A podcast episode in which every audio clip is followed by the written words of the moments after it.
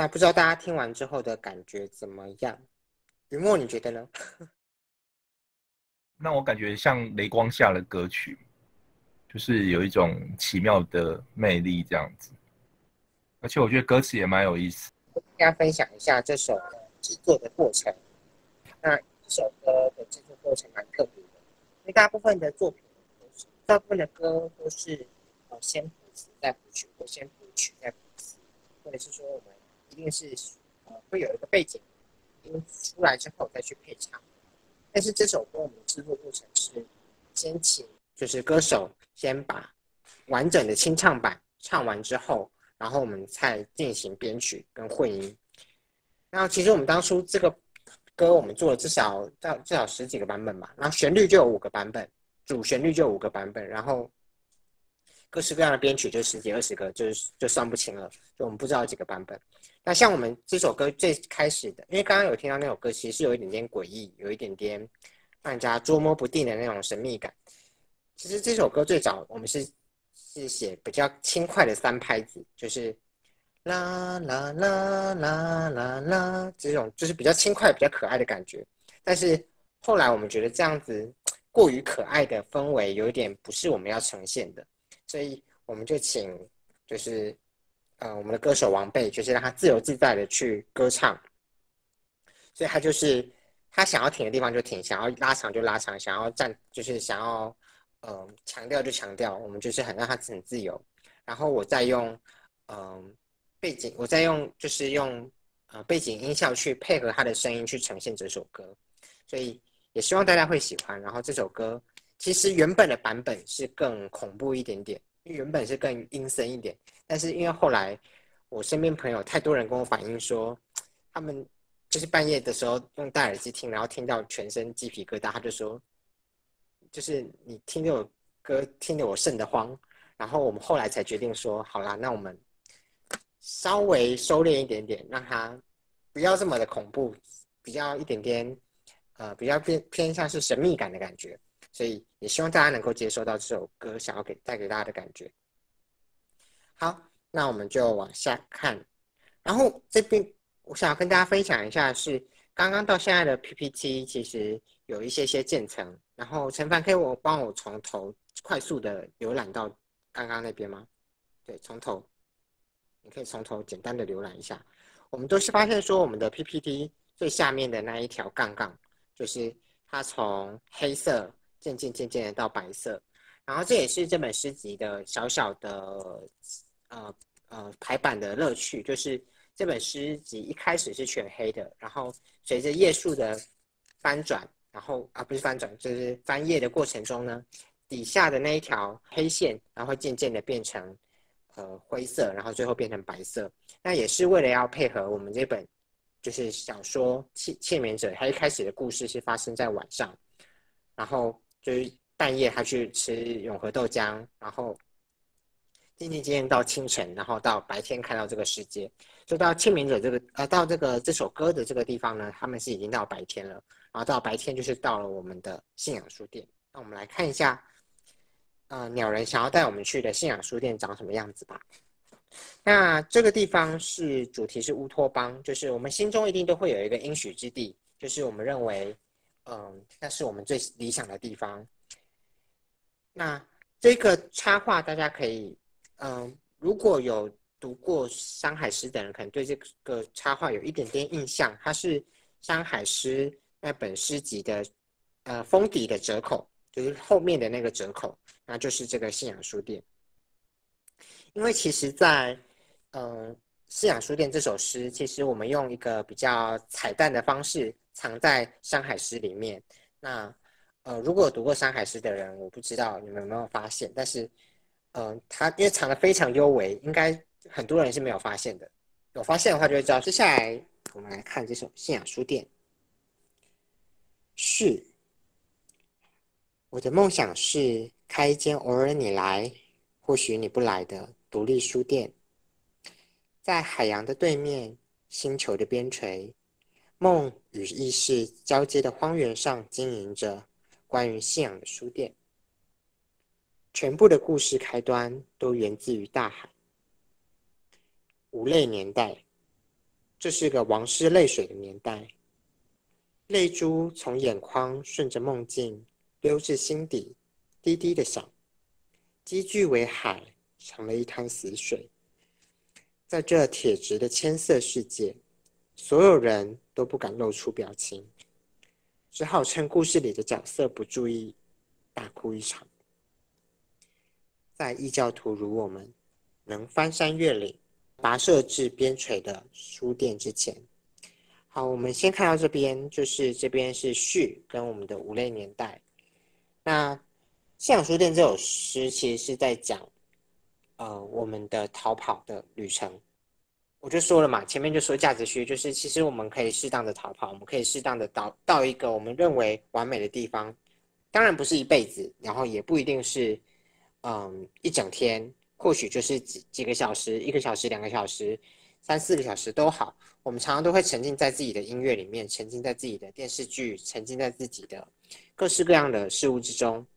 那到那个地方，你可以找到你的知音。那例如说你喜欢看偶像剧，你可能你可以找到你的可能肖战粉丝团，可能王凯粉丝团。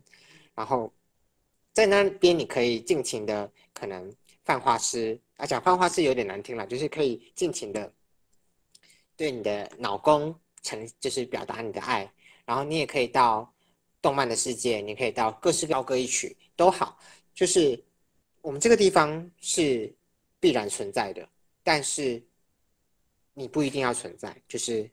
你偶尔来或偶尔你不来都好，在这个地方你岁月静好，在这个地方你可以自由自在，在这个地方你可以就是呃自求多福。刚好讲到“自求多福”这个成语，我觉得可以跟大家分享一下我对这个“自求多福”的成语，其实有一点点不一样的看法。就是我一直觉得，很多时候我们对于亲朋好友或对于自己，你希望别人来多帮助你一点，可是我们都知道很多事情是别人帮不了你的，所以我们也只能自求多福。那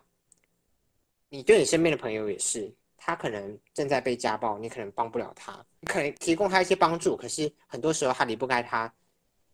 我们也没办法做什么。我们最小最小的愿望，也就是只能请他自求多福了。所以在这个无泪年代，在这个眼泪都往内流的时代里面，我也希望大家都能够自求多福，为自己不仅仅是向往要去帮别人集气什么的，我觉得帮自己集气。然后帮自己多求一点福气，我觉得是很重要的事情。嗯，然后这个《无泪年代》这首诗，呃，我觉得蛮有趣的地方，就是因为呃，这首诗其实是有，就是我的有一些作品其实是有翻译成英文版的。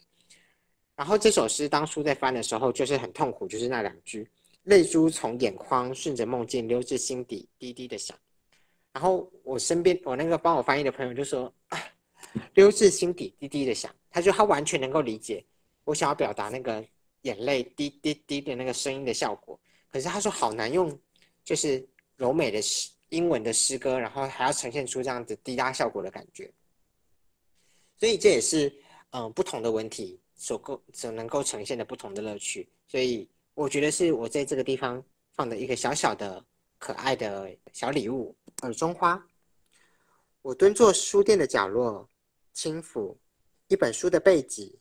聆听它的声音，竖得我的耳绽放，窝绕耳瓜而起，是一朵艳红的天上花。肤上饥渴透明的眉毛也震颤不已。五秒后，微张细合的眼帘始见光，与一只溢着灰蓝磷粉的蝶倾注而上，恣意香甜。字影，总爱在书店面海的玻璃窗上写字。一个温暖的午后。字的阴影打落鼻梁，水晶小孩百人一首，和相对论在脸上交叉浮动，日光与字影穿梭之间徜徉。这边就是比较明显，就是在讲信仰书店里面的画面。然后自影这首诗，因为像云墨跟我可能都有，就是比较有一点读诗的年纪了，所以说像我写诗也十年了嘛，所以。以前有一家很有名的书店叫有何不可，我相信很多人都知道，就是那个隐匿跟当时的丈夫一起开的。然后后来现在他们有搬到另外一个地址，我已经忘，就我有点不确定新的地址在哪里。那他。们曾经打烊过。那当时他们会在玻璃那个玻璃窗上面写诗，然后我当时也有有兴趣那边，就是跟尹毅老师跟她的丈夫，就是有简单的聊一下他们经营独立书店的状况，所以那时候就看到那个字影，就是玻璃窗上面的字影，就觉得很美，所以就写了这一首。然后也希望大家可以徜徉在文字的世界里面，就是像玻璃窗上面打下来的诗一样。好，我们下一页。精灵，有一只精灵停驻在你休憩的眼睫，随着轻轻气息而起伏。忽的，你颤动，它便飞上天之洞。我晓得是什么飞出去了。窗外的世界变得敏感，身上的衣装对于肌肤都太过粗糙了。自在飞，我掉进一本袖珍书之中。我拿着彩虹笔，随手就画出彩虹。窝在魔法瓶中，酝酿海洋的魔法。无视于线性组合、质量守恒以及丁更斯的法则。在这里，我的字变得会飞，充填了整座世界。轻功，所有的字都冉冉飘扬。如果登上浮动的字，跳跃，再跳跃，是不是就能抵达天际呢？这一段就是在呃精灵自在飞跟轻功这边就是比较浪漫的想象。然后，当然精灵这首诗。呃，我必须承认，那个时候我的作品受到一个很日本很很重要的作家叫羽蟹野金子的影响。就是有些野金子，它在他诗中的呈现，常常会呈现出一种很豪放不羁的，或者是说很那种像樱花盛开那样子的美。就是樱花的盛开，可能只有在一夕之间，可能没有一夕这么短，可能就是一周之间，然后忽然恍隔一夜之后，然后就全部凋落。所以。当时不管是《精灵自在飞》《轻功》这样的作品，都有透露出那样子很片刻的美好，然后很瞬间的时间，我们都变得敏感；很瞬间的时间，我们都变得脆弱。然后我们好像跟这个世界的连接变得更紧密，然后我们好像可以听到自己睫毛在被风吹动的声音。我们闭上眼睛的时候，我们也可以听到自己的心跳声。我们甚至会觉得自己心跳声打扰自己的睡眠。那我觉得在那个时候敏感的自己，我觉得是。也是想跟大家分享，在这个敏感的时候，我觉得可以试着去用文字去记录下自己的心情，或者是说，不管是文字、音乐、美术、艺术，我觉得去记录下那样子的自己，然后事后再去回头看的时候，我觉得会被那个时候脆弱、薄弱那样子的自己所感动。就好像一颗钻石，它虽然就是我们都知道那个钻石很脆嘛，就是它硬度很高，但是很脆。就是脆弱有时候不代表的是很软弱。就是脆可以是，也是可以很坚硬的。然后，就算是在钻石在脆掉，它还是有像是那个很多个几何图形的光芒那样子，可以有闪耀出很不同的光芒。这也是想要跟大家分享的。好，那我们往下看。嗯，叠书，书突然刷刷挣脱手，页页羽化为千万只蝶。全名。将你的名字写在蝴蝶页，指尖摩挲。我爱你，如同总唤你的全名，只因省略你太可惜。太阳雨，我想进一系列关于太阳雨、银色的书籍，既非关太阳，也非关雨，非关理性、感性，也非关英雄主义与懦夫。当我们触及这个话题，你说喜欢雨，喜欢雨的味道，雨的湿凉，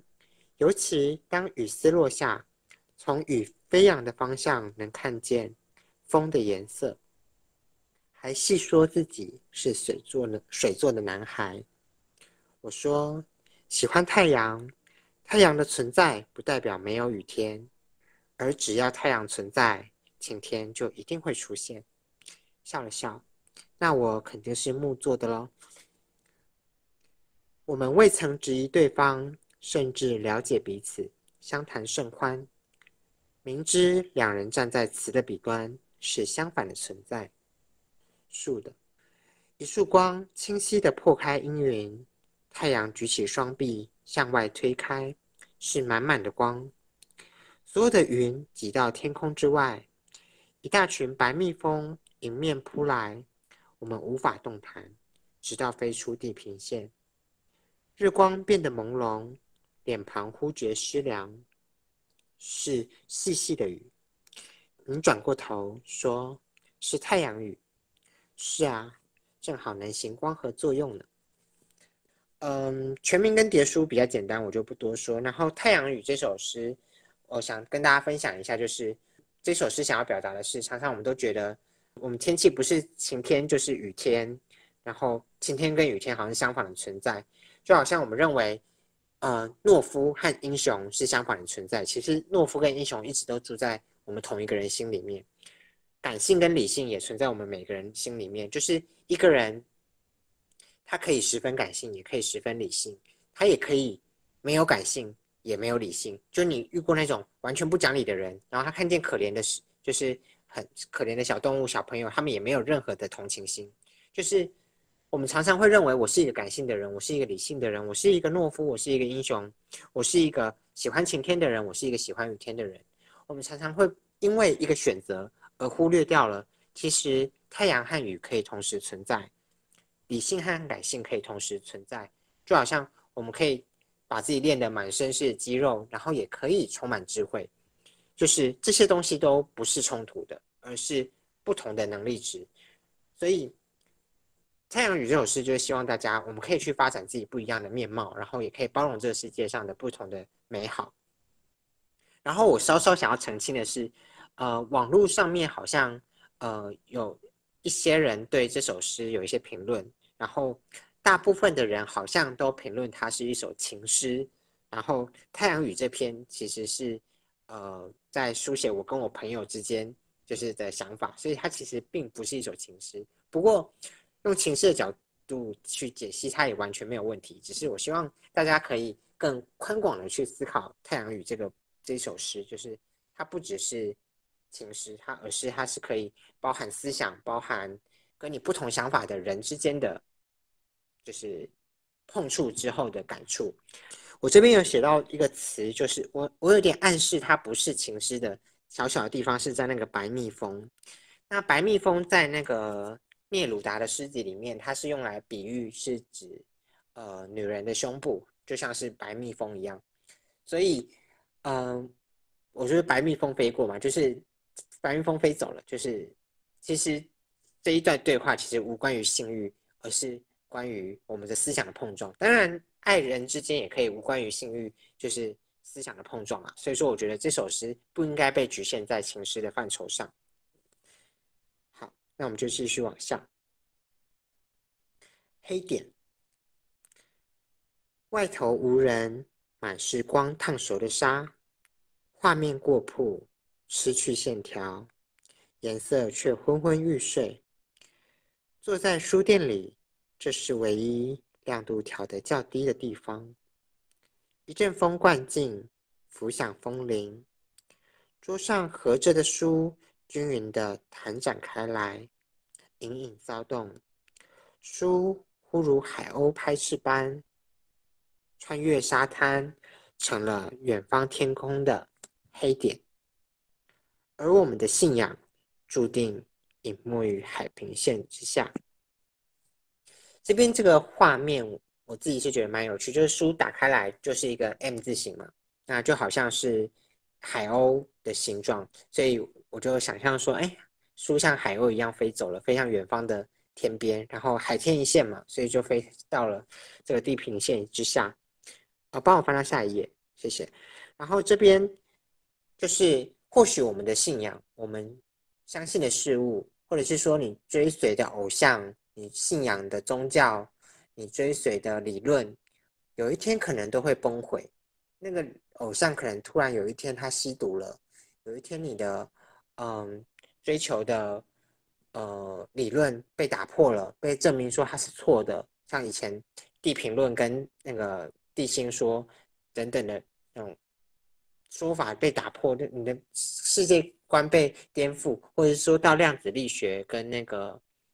就是微观世界跟宏观世界之宏观世界之间的不同，就是理论是一直一直在被打破的，那我们的信仰也是一直一直在打破的，所以就迎接到我们的终章。也许这间偶尔你来，或许你不来的书店终将打烊。也许我们再无法辩论，风势拍震的频率是多少赫兹？言之白和糖之白有何区别？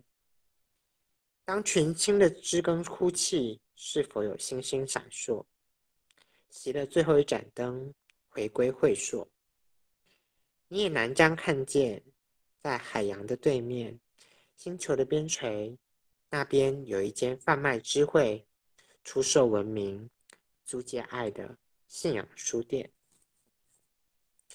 就是这间书店，或许，或许乌托邦的存在，就是注定的，它要打烊。就是乌托邦，就是因为乌托嘛，就是乌是不存在的，然后托是寄托，邦是国家，这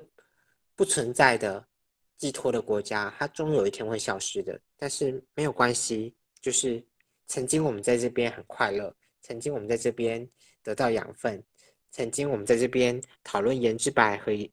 糖之白有何区别，这些瞬间就足够了。我们有时候就好像日本，我因为可能我常年在日本生，呃，以前在日本生活，所以有很多想法跟日本人很像，就好像我们只要樱花的一瞬的美。像烟火的美，像那种雪花的美，我它就算不融化，也会掉到雪地里面，被踩踏成冰冰块，然后最后还会因为车子碾过去，然后变成脏脏的。那当初这本诗集其实我写到这边就结束了，然后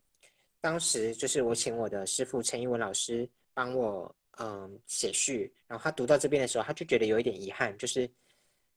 我们的乌托邦就这样子打烊了，好像有一点寂寞。所以我在听从老师的意见之后，我也觉得，嗯，这样停停留在这边，这本诗集要带家带大家追求光，然后想不到我们告诉这个大家说这个书店终将打烊，我觉得好像真的是有一点不负责任，所以我最后就写了最后一段。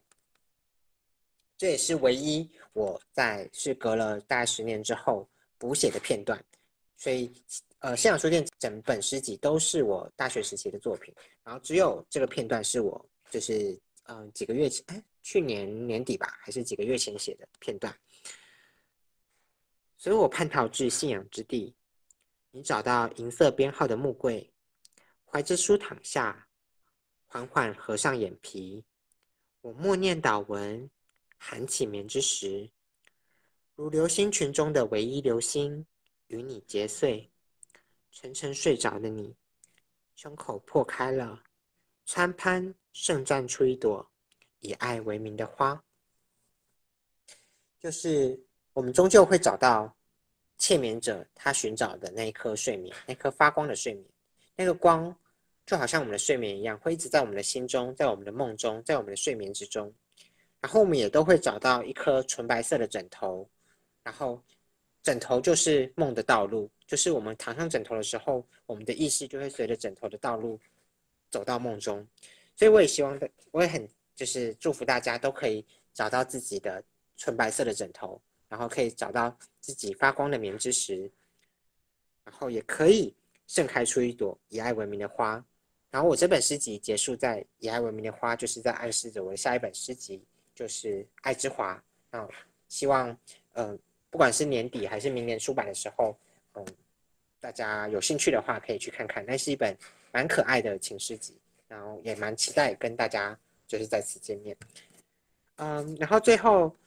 跟大家分享一下，就是呃，虽然我们是佛系经营啦，就是我们经营我们的信仰书店的粉丝页，如果大家呃有兴趣的话，也可以去经营啊，去去去按个赞，去追踪一下。但是我们佛系佛系推广，所以说。嗯，没有人按赞也都没关系，我们还是会持之以恒的继续做我们自己，经营我们的书店。这个信仰书店不用太多人来，只有你跟我，只有一两个人、两三个人，或者是只有十个人、二十个人，那就够了。就是我的期望不是让全台湾的人、全世界的人都听到我的声音。我的期望是，嗯，能够理解我的人跟我爱的人都聚集在我身边，然后一起在信仰书店里面自在的看书、追剧、看动画、听音乐，做自己喜欢的事情，然后去自由的信仰自己任何的事情。啊，也期待在信仰书店里面大家能找到那一本，就是，嗯。能够成为你梦境道路的书籍。好，那我今天我的对于信仰书店的分享就大概到这边，然后接下来就交给云墨。今天很谢谢奕晨来帮我们分享他写这一本信仰书店的诗作背后的呃一些想法，或者是那个诗作。相关的一些讯息，嗯，我想说最后还是会有一点时间让大家看看要不要来发问啊，或者是跟议程交流。那么，哦，我们这个讲座啊，就除了一层这场之外，我们一直都会有一些线上讲座，那也可能会有实体讲座。如果大家有兴趣，可以加入窃窃私语，哦，窃窃私语就是我们我们把那个。诗人的诗改成诗作的诗，然后是一个社团哦。那里面的大部分的人都是跟文艺有关的爱好者或创作者。那另外就是我我我我们经营的粉钻是师生制，也欢迎大家啊按赞追踪哦。那我们也都会分享一些文学作品，以诗作为主，但是也有别的创作。那么。像易成的作品，我们也都有在上面分享哦。那那可是因为我们可能分享的比较多啦，比较多元，比较杂这样子，也不能说杂啦，应该说，因为我们就是所有的作家、诗人都会分享嘛，所以所以可能个别的诗人分享的次数不会那么多。那但是我们会尽力的，就是分享一些我们觉得好的作品。那如果大家有兴趣的话，到切切切诗语社团可以阅读到更多的的创作。也欢迎大家加入，然后发表你们的作品这样子。哎，我看一晨举手，是不是还有什么话要说呢？嗯，不好意思，就是呃，我忘记做一件非常重要的事情，就是非常感谢雨墨邀请我来。我不管写诗也好，读诗也好，都是比较对我来说都是比较个人的事情。那我以前即便有诗社的朋友邀请我去，就是跟大家分享，我也都是玩具，就是假如人超过三个，我就会觉得。就是就是惴惴不安，就觉得很紧张，就是啊怎么办？我要完蛋了，或者是说，因为有时候我在，尤其因为今天只是分享自己的诗作，还没有太锐利。因为过去他们曾经也邀请我去，他们喜欢我去评诗，就是因为我评诗的时候蛮狠毒的，就是心狠手辣，所以他们以前常常要邀请我去一些比较多人的地方去，然后我就都婉拒了。所以我很谢谢雨墨，就是可以给我一个比较。舒服的平台，然后人就是刚刚好，就是有一点人也不会太多人的平台，可以跟大家分享。所以谢谢雨墨的鼓励，谢谢你，也谢谢奕晨哦。那之后奕晨出第三本诗集啊，或者是之前的山海诗，其实山海诗是在信阳书店之后创作的嘛。其实刚刚我们还没有特别提到这个问题，那有机会我们也都可以继续来讨论，像山海诗啊，或者是在下一本的诗集这样子哦。不知道现场的大家，哦，就是线上讲座的大家，还有没有什么想要跟奕晨交流的，或者是想要发言的？可能大家都是跟奕晨一样，都是比较害羞的人。那有没有比较不害羞的人，或者是嗯，你有什么想法，然后都可以趁这个机会跟我们交流啊？或者是你本身是创作者，其实也可以跟我们。分享自己的经验，这样。今天的幕后工程，除了一成之外，陈凡要不要说说话？哦，好，就其实主要其实比较多是我跟那个云木在联络，但就谢谢他，就是邀请我们参加这次活动，因为我们平常很少这样子参加一些公开的活动，然后就对，很感谢。那呃。我不知道大家现在看到荧幕这边有没有看到，就是因为刚刚好像没有特别提醒大家，其实我有把一些刚刚提到的，不管是粉丝专业还是社团的链接放在聊天室里面，就是如果各位的荧幕右下方有一个那个小视窗，可以按这个，就是应该看到我荧幕，点进来之后可以看到连接，那就是欢迎大家点进去之后按赞，然后也是给，就是不管是给像雨墨这样的形式的推广者，或者是像我们这种就是小小在经营的，算是个人在努力的创作者们一点小小支持。大概就是这个样子。谢谢大家今天来。好，谢谢陈凡哦。那么，其实我们今天总招也有上来，但是他不方便讲话，所以就没有请他讲话。就是林宝宝，就我们的师生制的总招林思彤，也有一些我们读书会的成员。那也许他们可能有的还在公司啊，或者是有的人还在途中，所以他们就没有发言哦。那么最后还有一点点，就是说大概五分钟吧。如果有人想要说说什么，还可以说。那如果没有的话，我们就九点五分结束也可以这样。不然刚刚雨墨有提到信仰书店和山海诗这两本书籍，这其实是信仰书店先完成，然后山海诗其实是在我大呃大学后期之后才创作的作品。那为什么我要这两本相反出版的原因？我简单的分享一下好了，就是因为《山海诗》这本书记录是记录山跟海，就记录这个世界。那信仰书店这个作品是记录我个人的，不管是忧郁症的旅程也好，或者是说，呃，我我自己比较私人的情绪。那我一直觉得自己是比较不是这么自恋的人，然后总觉得，因为我自己的大学导师是张曼君老师。那张曼娟老师著作《等身》，大家都知道她的作品哇，非常厉害，每年都就是热销排行榜上面的前几名。然后，但是即便如此，她到现在不管在中学课本上，还是说网络上，大家还是叫他“海水正蓝”的张曼娟。然后我就很害怕自己变成呃信仰书店的洪义成，所以我不希望自己第一本诗集是嗯以自己的。以自己为主角去呈现，所以我那时候就把呃《信仰书店》这本书改到第二本去出版，然后第一本我希望是记录这个世界，因为我觉得这个世界应该先于我之前，我觉得这个世界是更值得大家去探索的。那我希望，